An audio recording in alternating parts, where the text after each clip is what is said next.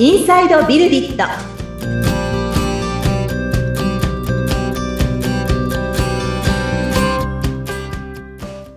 こんにちは。株式会社ビルディットの富田です。アシスタントの菅千奈美です富田さんよろしくお願いいたしますはい。よろしくお願いします。さあ今日はどんな感じで進めていきましょそうですね。前回、あの、ストッカーの話、まあ、弊はい社で作ってる、えスマートフォンアプリがあるんですけれども、うええはい。そちらのお話を、まあ、菅さんもご興味持っていただけたので、ちょっとその話をしてみようかなって思うんですけれども、いかがでしょうか？はい。いいですね、気になりましたので、はい、そのあたりのお話を聞かせてもらえたら嬉しいです。ありがとうございます。はいこれはスマートフォンアプリなんですね。そうですね。はい。去年のリリースですかね。はい。去年のリリースで。はい。はい。で、これは一体どんなアプリなのかということなんですけれども、はい。何ができるんでしょ何ができるか。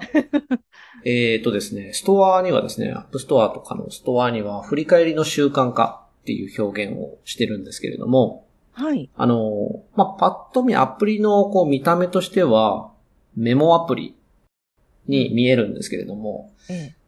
まあ、ちょっと言い方を変えると、こう、用途を特化したメモアプリうん。のようなものなんですよね。うんで、具体的にどういったものをメモしていくことを想定しているかっていうと、えー日々の気づきですね。はい日々あったことの振り返りだったり、こう、そこから得られた気づきを入れていくっていうような体裁をとっておりまして、うん。まあ、なので、あの、一般的なメモアプリっていうのは何を書いてもいいと思うんですけど、はい。で、まあ、ストッカーもある意味何書いてもいいような見た目にはなってるんですけれども、うん。特にその気づきを蓄積していく、振り返りを習慣化していくっていうことに用途を、えーはい絞ったアプリになってるんですね。うんはいで、振り返りを続けることで、その思考、考えていることのその質を高めていく。はい。より自分の中にある、なんていうんですかね、こう、まだこう言語化されていない曖昧なこと。うん。はい。まあそういったものをちゃんと言葉にして記録していくと。うん。で、それで、まあ、あの、日々のですね、考えていることをより鮮明にしていく、洗練させていくっていうような、まあ、えー自己管理だったり、自己開発だったりっていうような文脈で使っていただくことを想定したアプリになってます。そうなんですね。はいこ。れは毎日書いていく方がいいんですか？そうですね。あの、もうできれば継続継続で、もう一日一回以上書いてもいいと思うんですよ。なんかこう思いついた時とかで、はい。あの、書いていただいてもいいと思いますし、うん。あの、まあ、そのために毎日一回プッシュ通知って言って通知が飛んで、まあ、はい。何かこう続けていただいてもいいと思いますし、うん。えーまあ、人によっては複数のメモアプリを使い分けておられる中でも、うんまあ、何かそういったこう気づき、うん振り返りのことについてはストッカーに入れるだとか、はい。うん。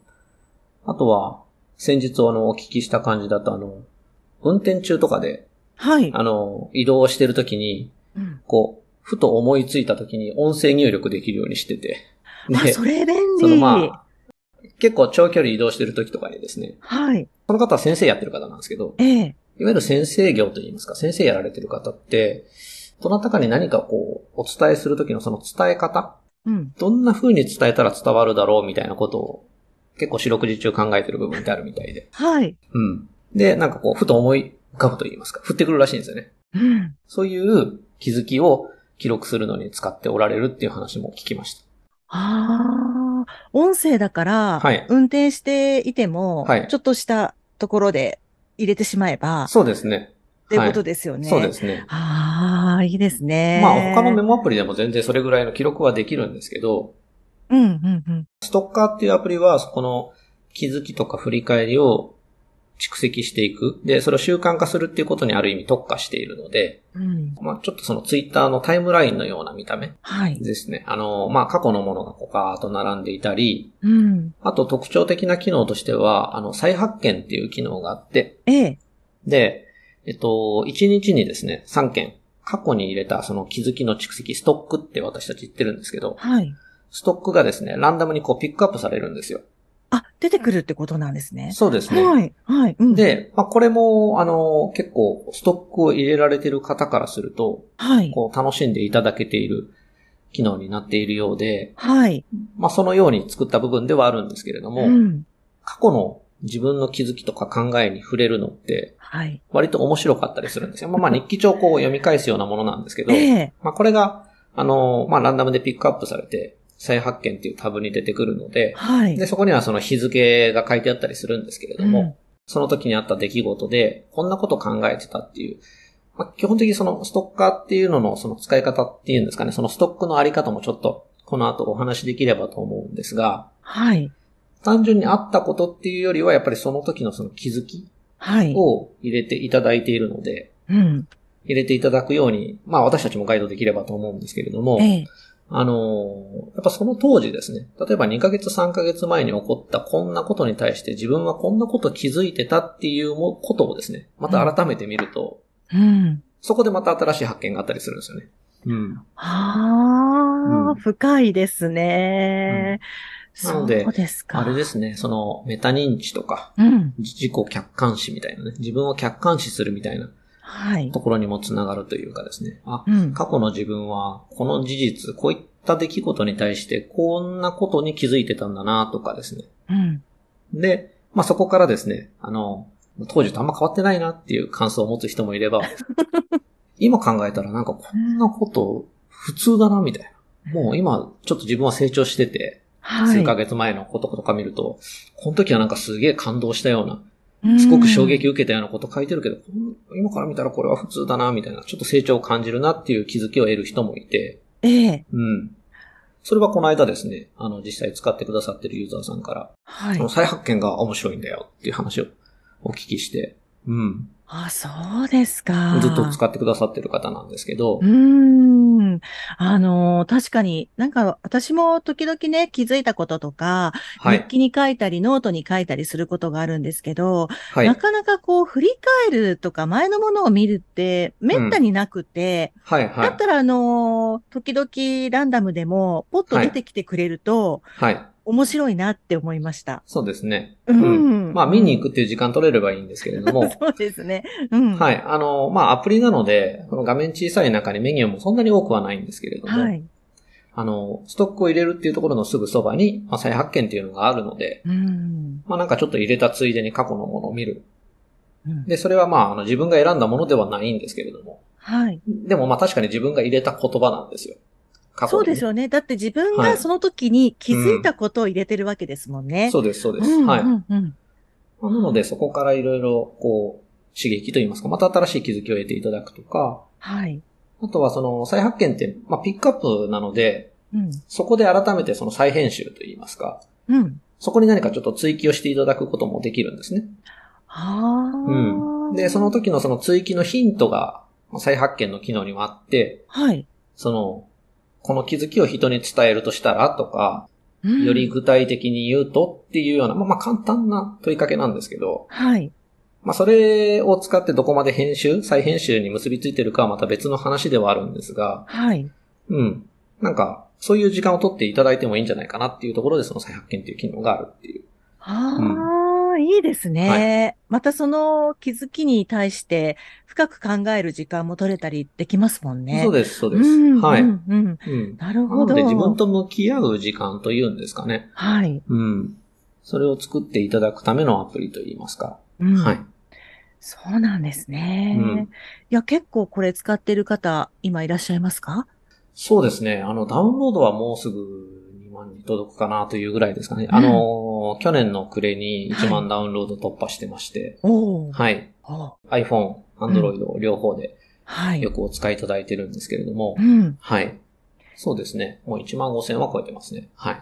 へえ、そう、すごい面白いそうだなっていうふうに思ってたんですけど、今聞いても面白そうって思ったので、はい、うん。私もやってみたいなってすごい思いましたが、誰でもできるんですよね。そうですね。まあまあ、はあの、気づきを書くだけなので、で、えっと、まあ私たちもそこはあの、アプリがまだまだ改善の余地があるなって思うのは、まあ、誰でも使えるし、まあはい。メモを書くだけなんだけど、んどんな風に使うのがいいのか。で、それはその、今私がお伝えしているようなの価値はい。を享受していただけるんではないかと思ってアプリを作ってるんですけれども、うんまあその使い方については必ずしも皆さんに届いてない、届けられてないなとうん。で、えー、まあ言ってみればですね、あの、私これ続けることだったり、はい。その、いっぱいストック入れていくことで、どんどんその、価値が出てくるんですよね。自分のそのデータといいますか。はい。まあ、自分語録が溜まっていくわけですよ。おーいいですね。言い方ですけどね。言い方ですけど、そう、そうなるんですよ。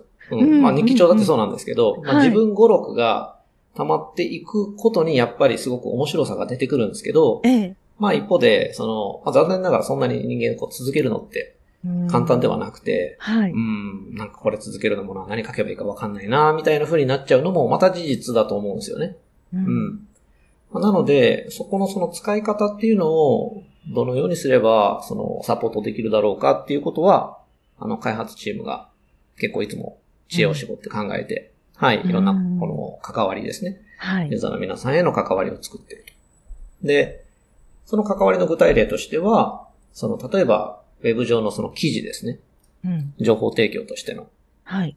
で、えー、うちのメンバーはですね、開発メンバーが、ストッカーをこんな風に使ってるだとか、うん。こんな風に使ってみてはいかがでしょうかだったりとか、うんあるいはこんな風に使われている事例がありますっていうのをですね、ええ。まあ記事にして、えー、その記事へのそのリンクといいますか、うん。アプリに通知しているので、ああ、じゃあアプリを起動していただいている方から、うんうんうんどんな風に使えばいいんだろうっていうところから、まあその情報を見ていただいて参考にしていただくっていうような機会を作っていたりええ。しますし、はいあとはあのーたまにライブイベントって言いますか、まあオンラインなんですけれども、ええ。はい。あの、お申し込みいただいて、ユーザーさん同士ですね、ご利用者さん同士で、ちょっとしたその、まあ、ワークショップといいますか、交流の機会もあるんですけれども、うんまあ、基本的には私たちから、このストッカーこんな風に使ってみるといいんではないかっていうようなメッセージをうん。ライブでさせていただいて、で、まあ、実際ちょっと自分でやってみようと。うん。で、やってみてどんなこと書いたか、どんな気づきがあったかをちょっとグループ、えー、ズームのブレイクアウトですかね。はい。はい。そこでちょっとシェアしてみようだとか。まあ、そういったことをたまに開催させていただいたりはしてます。で、まあ、できるだけそのさっきの目的といいますか。はい。続けていただければいただけるほど、やっぱその、自分のことがわかるし、うん。なんか自分のこの考えっていうのがどんどん洗練されていく感じええ。を味わっていただけると思うので、まあ、そういった方を増やしたいんですよね。うん。これを、このアプリを。通じて。はい。うん。っていうところを、まあ、どうやったらサポートできるだろうということでいろいろやってますという、うん。まあ、そんなサービスになってきてますね。はい。いいですね。自分だけでこう使うだけでなく、また他の人とね、シェアする時間などもあったりということで、非常にね、使い方いろいろね、できるということなんですけれども、はい。富田さん、次回は、はい。あの、このアプリをはい。どんな経緯でね、作るようになったのか、どんな風に作ってきたのかっていうあたりをお聞きしてもよろしいでしょうか？そうですね。はい、はい、はいぜひぜひ。はい。はい。ぜひ次回も皆さん楽しみにしていてほしいと思います。はい。番組を聞いてご感想やご質問、お問い合わせなどがありましたら、番組説明欄に富田さんの会社の URL を記載しておりますので、そちらからお願いいたします。はい。えー、こちらの番組はですね、えー Apple Podcast、Google Podcast、Spotify、そして、えー Amazon Music Podcast ですね。えーこちらでも、えーお楽しみいただけますので、番組を聞いて、えー気に入っていただけた方は、えー購読だとかフォローの設定の方もぜひぜひよろしくお願いいたします。毎週配信できるように頑張っております。はい。はい。富田さん、今回もありがとうございました。はい、ありがとうございました。